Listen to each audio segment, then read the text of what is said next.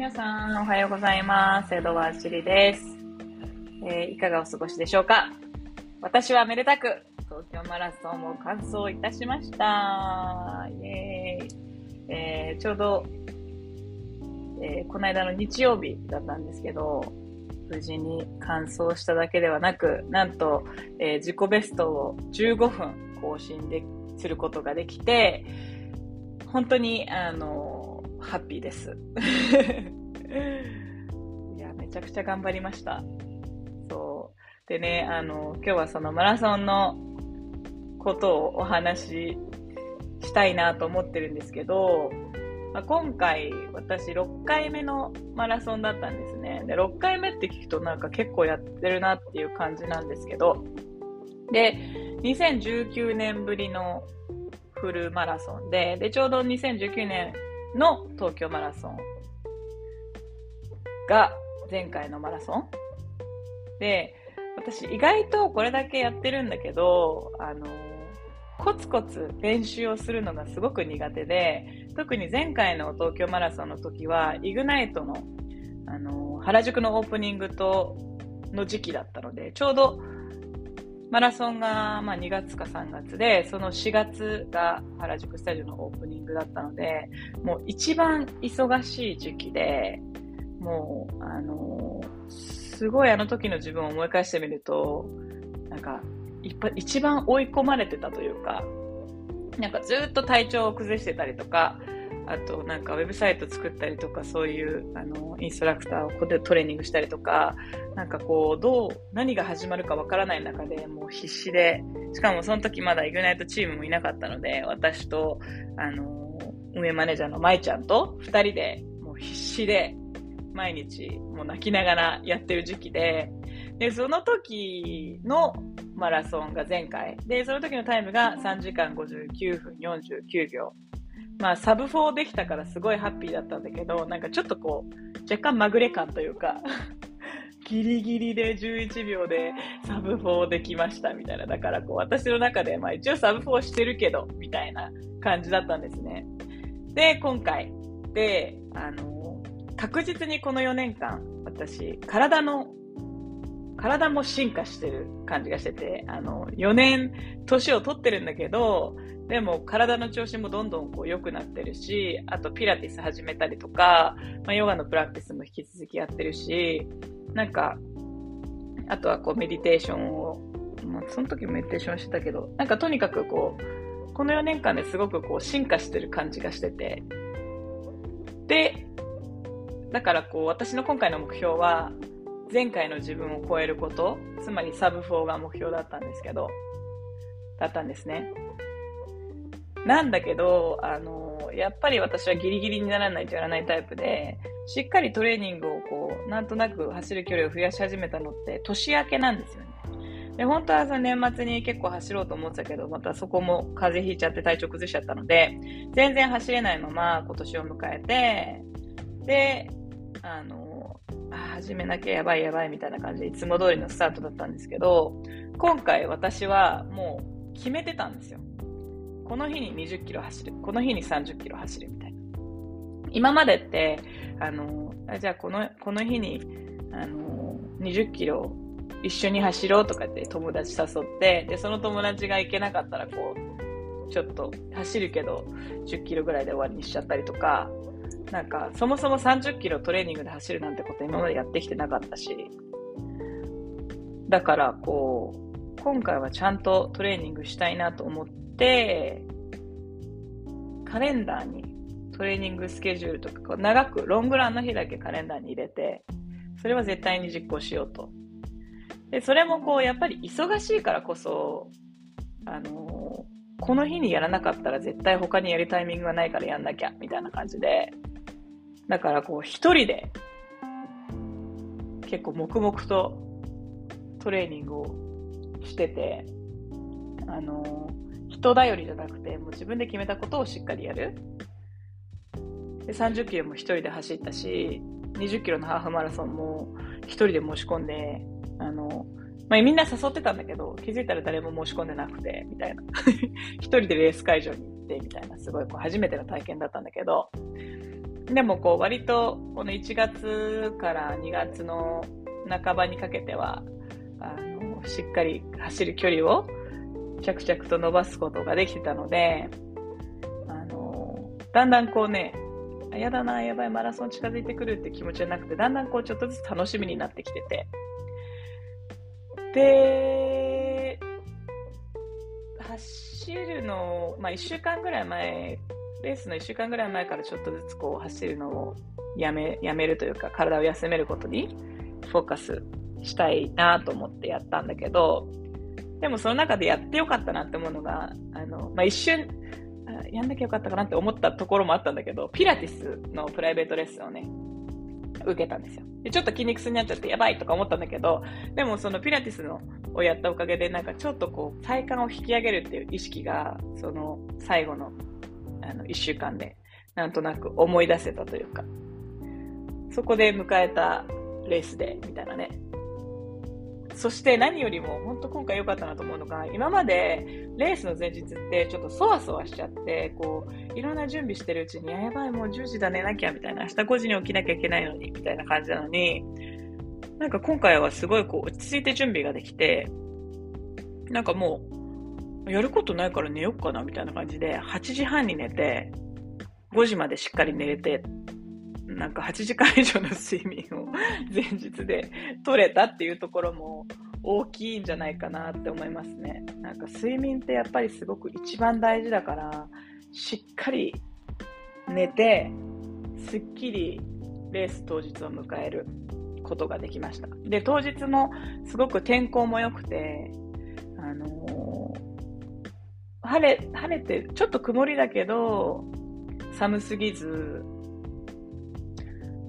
そう、あのー、ちょうどいい感じでね、なんかもう、テンション上がってくるわけですよ。なんかもう最高じゃん、みたいな。私8時間寝れて、もうバッチリ準備もできてるし、なんかすごいテンション上がってきました、みたいな。でね、でも私ってそのハーフマラソンの時もそうだったんですけど、なんか乗ってきちゃってペースが上がりすぎちゃうんですよね。でちなみにそのハーフマラソンの時は最初でもう今までだったら、1キロ5分、あの、半ぐらいのペースなのに、気づいたら4分半ぐらいまで上がっちゃってて、もう最初に突っ込みすぎて後でバテるっていうのを、そのハーフマラソンの練習の時に経験してるので、絶対にペースを上げてはいけないと、自分の中で思って、なんか意外とそういうとこ緻密なので、あの、5分、5分40、1キロ5分40ペースで走れば、4時間ギリって達成できるんですね。だから、それを目安にした BPM ってその曲のリズムを見つけて、だいたい 84bpm ぐらいの曲で、そのリズムで合わせて走れば、自分の中で5分40ペースなんですよね。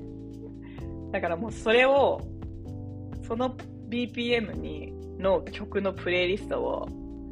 5時間分とか作って、もうこれを聞いて、この BPM に合わせて走れば間違いないっていう状態で、あの、突っ込んだんですよ。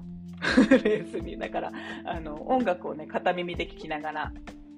走ってたんだけど、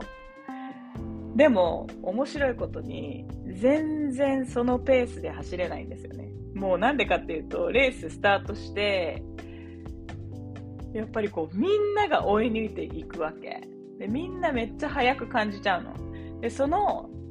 もう本当にとにかく自分のペースを抑えるっていうことに20キロまではフォーカスしようと思っていて、緻密にプレイリストを作ったのにもかかわらず、全然そのペースで走れないんですよ。どんどん速くなっちゃう。なんでかっていうと、みんな追い抜いていくから、なんか気持ちが焦ってくんですよね。でも途中ですごい面白いなと思ったのが、本当にこうみんな、もうみんなめっちゃ速くてみんな追い抜いていくのしか見えないから焦るんだけど、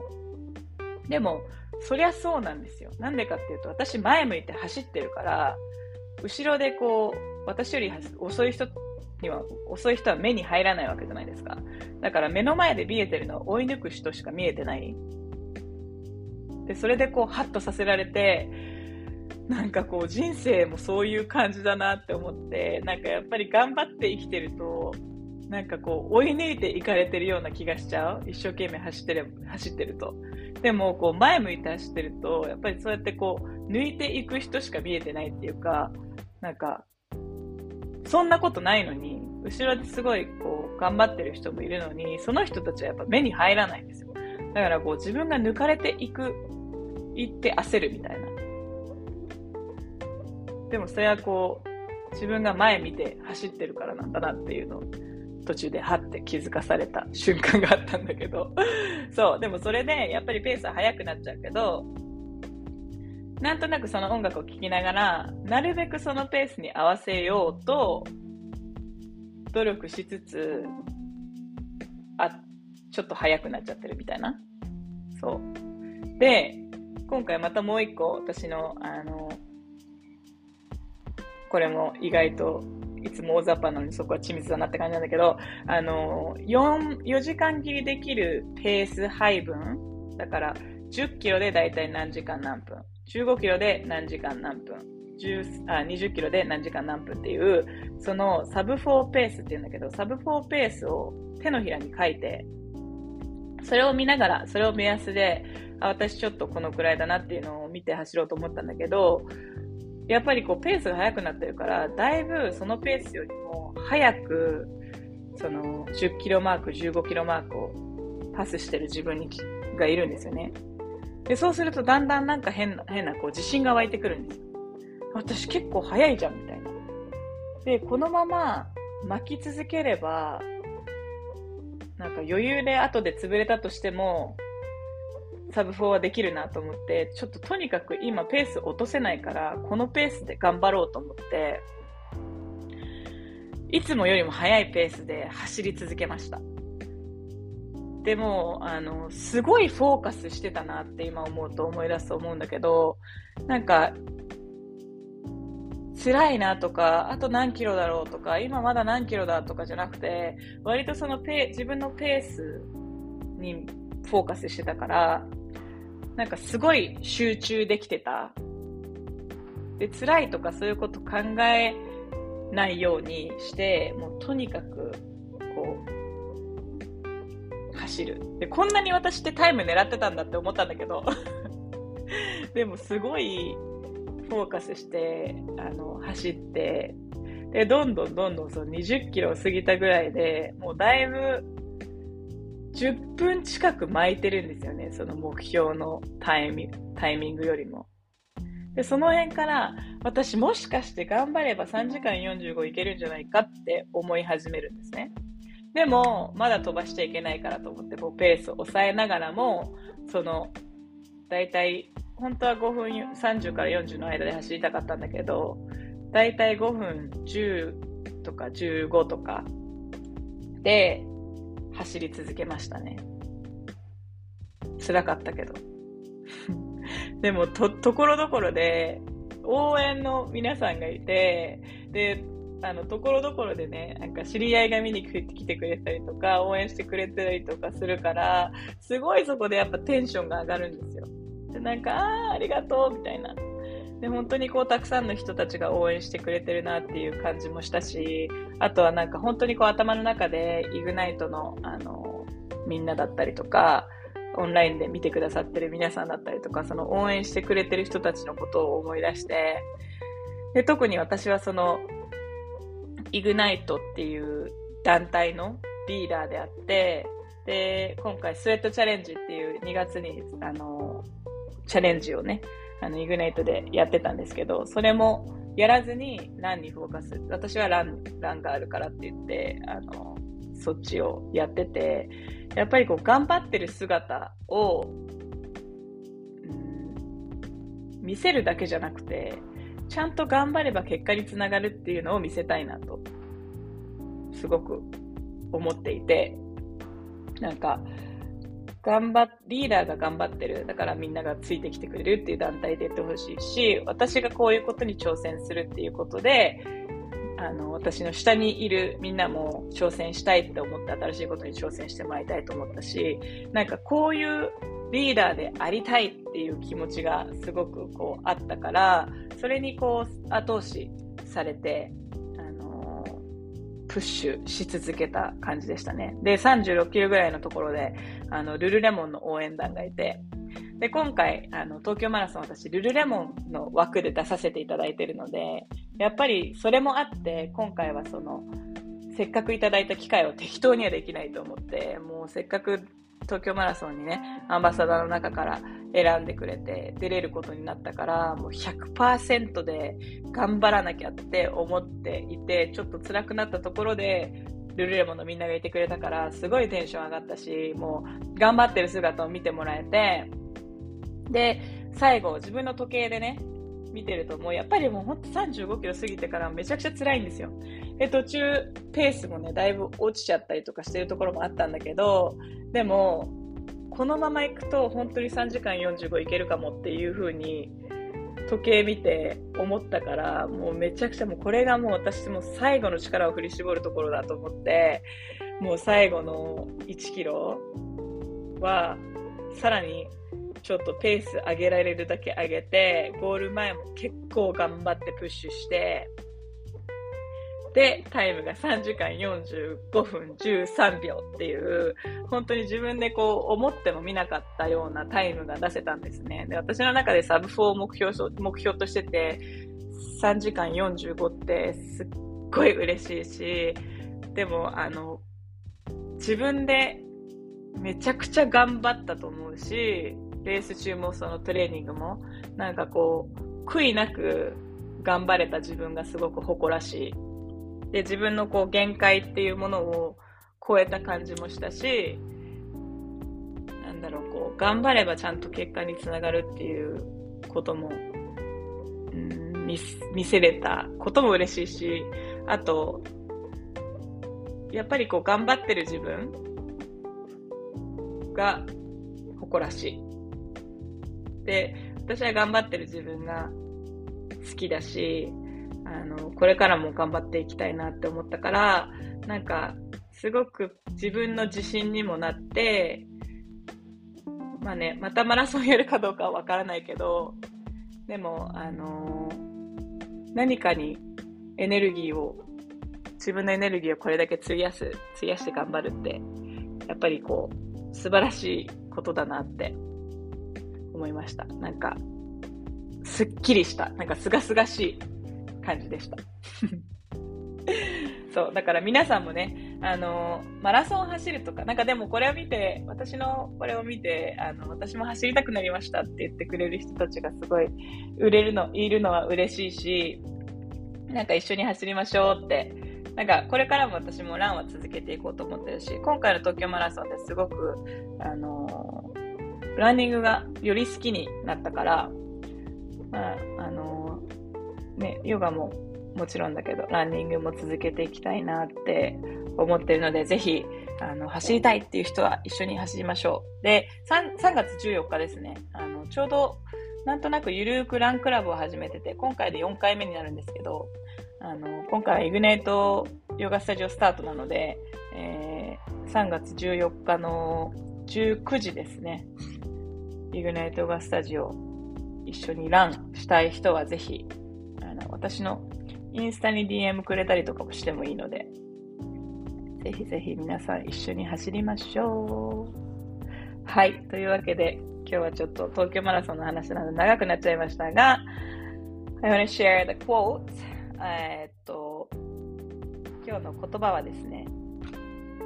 Live and act within the limit of your knowledge and keep expanding it to the limit of your life. えっと、自分のリミット、限界、自分が知る限りの限界の中で生きる、